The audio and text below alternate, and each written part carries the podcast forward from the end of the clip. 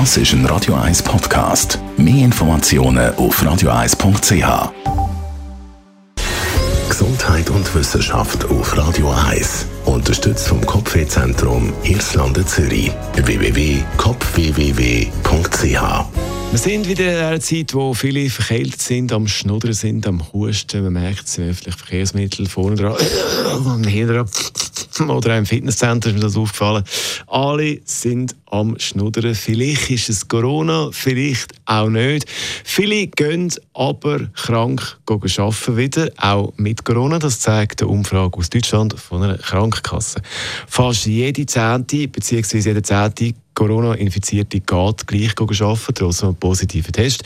Nur 28 Prozent der Befragten haben angegeben, dass sie konsequent daheim bleiben, wenn sie sich nicht gut fühlen. Weitere 17 Prozent bleiben ein paar Tage daheim, bis das Schlimmste vorbei ist und dann aber wieder ab arbeiten.